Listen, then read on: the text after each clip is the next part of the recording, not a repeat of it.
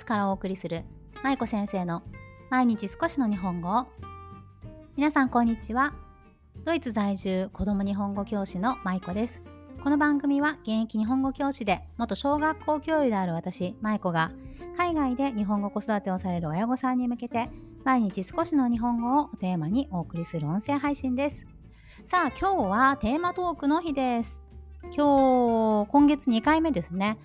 今月のテーマは一時帰国でしようと思っていることということでお話をしてきているんですがちょっと今月のテーマがね話足りなくって来月12月も一時帰国でしようと思っていることというテーマで続きのお話をしていきたいと思います。私は12月末、来月末に日本に帰国をする予定でして、1月末までだいたい1ヶ月ぐらい日本に滞在予定です。まあそれもあって、ちょっと今すること、したいこと、買いたいものなどなどをリストにまとめているところなんですね。それで、まあこれだけは確実にしようと思っていることをこのテーマトークで今月、そして来月お話ししていきたいと思います。さあ、今日2回目ですが、先月、違う違う、前回は日本でしたいこととして、日本のお正月の体験、そして体験入学をしたいということをお話しさせていただきました。今日はですね、インスタグラムでも少し前ストーリーズでね、お話ししていたんですが、一時帰国でしようと思っていることとして、職業体験、子供の職業体験があります。子どもの職業体験って何のこっちゃと思われる方もいらっしゃるかもしれませんがとてもありがたいことに日本では子どもが職業体験ができる施設とかイベントなどなどがいろいろあるんですね。その中でも多分一番有名だと思われるものがキッザニアという職業体験ができる子どものためのテーマパークです。キッザニア皆さんご存知の方も多いと思うんですがキッザニア行かれたことある人いらっしゃいますか？以前インスタグラムでフォロワーさんに伺った時は結構思ってたより少なかったんですけれどまあ何名かね行かれたという方がいらっしゃってそしてアドバイスもたくさんいただきました。はいその説はありがとうございました。ということでそのキッザニアというその職業体験ができる子どものための職業体験ができるテーマパークに行きたいなというふうに今回考えています。そもそもキッザニアって何なの？ということなので、えー、ということなので、という方もいらっしゃると思うので、簡単にお話ししておくと、キッザニアって私、この今回行こうと思って調べ始める前は、あんまり知らなかったんですけど、実は発祥の地は日本ではないんですね。これキッザニアってなんか日本私日本初なのかなと思っていたんですが実はもともと本社はメキシコにあるそうで設立は1999年だそうです。結構長いですよね。ね、結構キャリアが長いというか意外と昔からあるんだなということ全然知らなかったんですけれど1999年に誕生してから今ではメキシコその本拠地のメキシコそして日本インドネシア韓国とかあとアラブの方のねあの中東の地域でもいくつかあるみたいです。そして世界19カ国に今は全部で29の施設があるとのことです。で日本では有名なところはキッザニア東京ですね。東京がまず第1号店としてね2006年にオープンしてるんですけれど今度は2009年その3年後に甲子園ですね。兵庫県のあの西宮市にあるんですけれどその甲子園というところに第2号店店お店じゃないかな。はい2つ目の施設ができたそうです。そして去年ですかね。そう去年キッザニア福岡が2022年の夏にオープンしたみたいなんですね。さらにさらに日本では多分ねうまいこと言ってらっしゃるんだと思うんですけど。そうあのキッザニア名古屋というのがね今度来年のね秋にできるんですって。すごいですよね。そうでもこのように日本ではね、あのー、たくさん広く展開されている理由はやっぱりそのフォロワーさんにも教えていただいたんですけれどものすごい人気だそうですよこのキッザニア。ねえ。でこのキザニアがすごく人気な理由というのを私はいろいろ探っていたんですがやっぱりその人気と言われるだけあってねもう施設とかその回り方とかねもう素晴らしいなんかもうちゃんとその流れができていて子供が喜ぶ設計とか大人の人がちゃんと予約するシステムとかしっかりしているなというような印象を受けました。キッザニア。はい。で、まあ、キッザニアの中では、合計東京の方だと100種類ぐらいですかね職業体験ができるそうなんですね東京とかあと甲子園とかではね。ね、例えば消防士のお仕事だったりとかあとは、えー、空港のスタッフだったりとかガソリンスタンドとかね、そういういろんな施設あとは病院とか病院というかそう治療する何お医者さんとか、ね、看護師さんとか、まあ、いろんな仕事が体験できるのでなので多分子どもたちが行くとあ自分は将来こんな仕事がしてみたいなと思っている子であれば本当にそれを実体験としてね感じることができるのですごく楽しいだろうなというふうに思いましたし私も自分が子供だったらこういうの行きたかったなって子供の時にこんなの行きたかったなというふうに思いました。で、ただね、もうこのキッザニアがものすごく混むということをね、お話をもう散々聞いているので、なので、行きたい気持ちもあるんだけど、すごくね、悩んでいる部分が実はあります。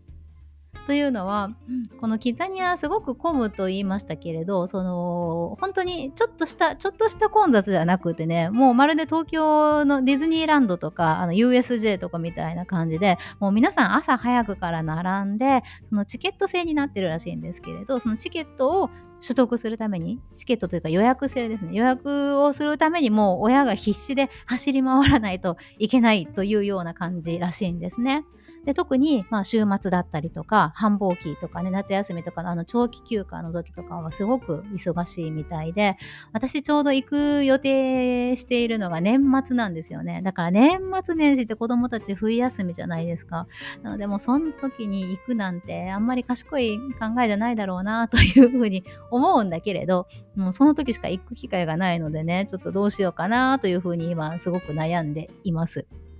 で、まあ、そんな私の悩みを解決してくれるような素晴らしいアドバイスをいろんな方にいただいたんですが、実はこのキッザニア、キッザニアも素晴らしいと思うんですけれど、キッザニアのちょっと小規模版みたいな感じで、カンドゥ、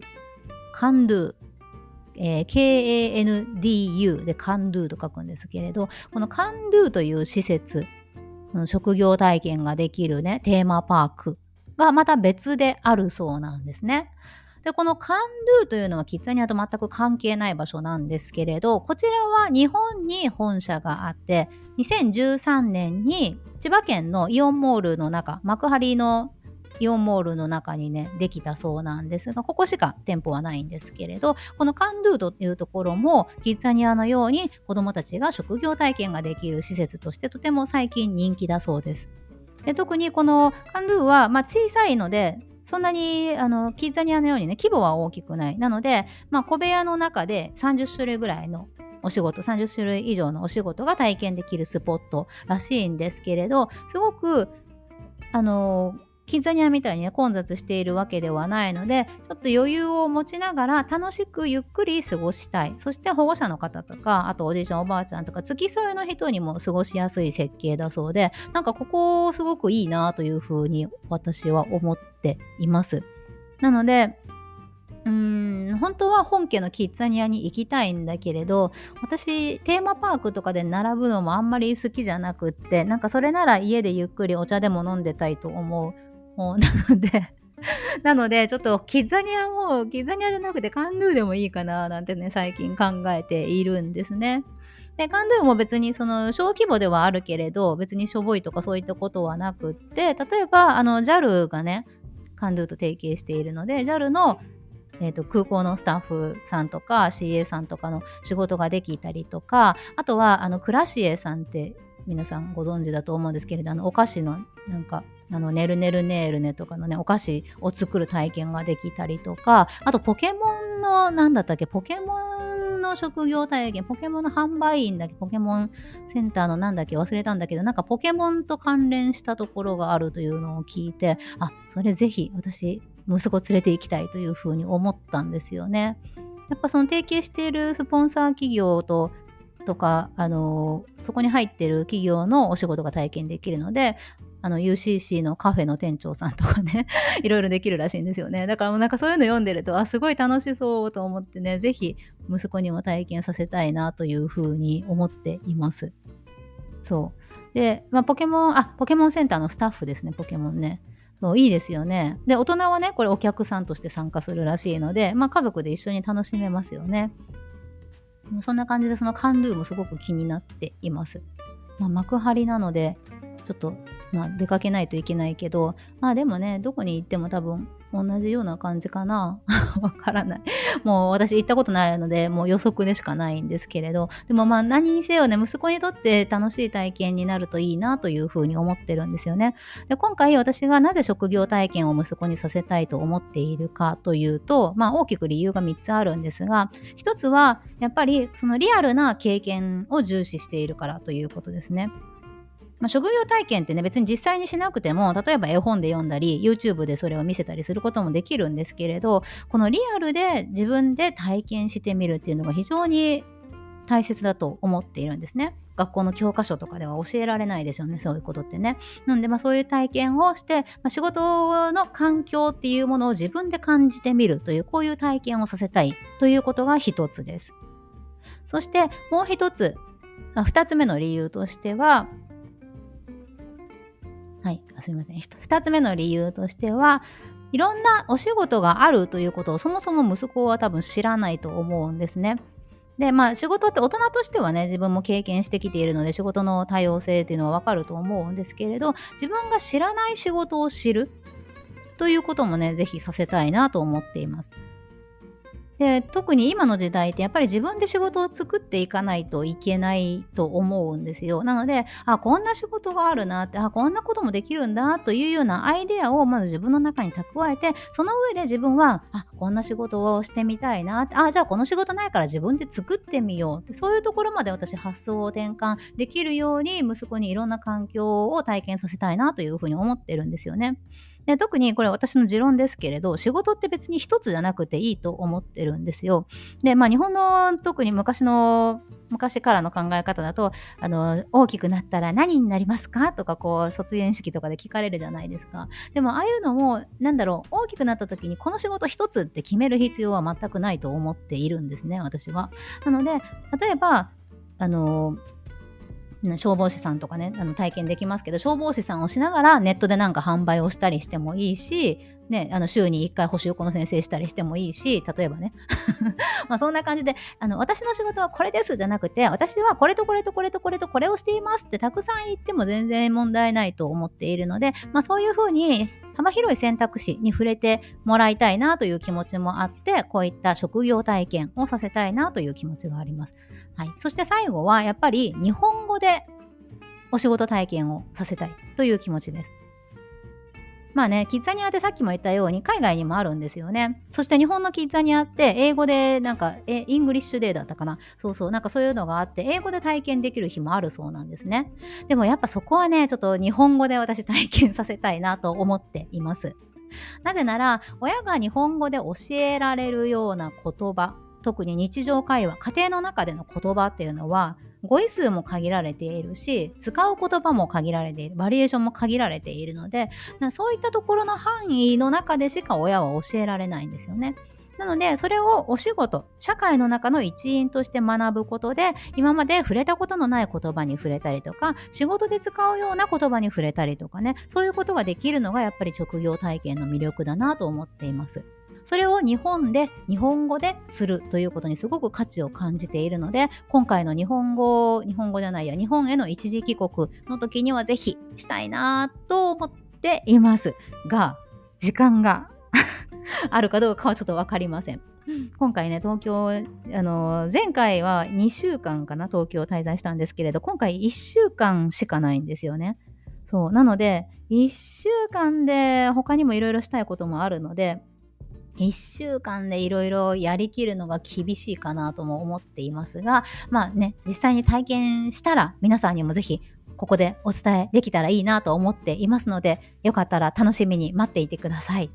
はい。ということで、今日は私が一時帰国した時にしようと思っていることというテーマトークの2回目をお届けしました。まだまだしたいことがたくさんありますので、来月この続きをテーマトークでお話ししていきたいと思っています。では今日も最後までお聴きいただきありがとうございました。舞子先生の毎日少しの日本語を引き続き一緒に頑張っていきましょう。ほなまたね。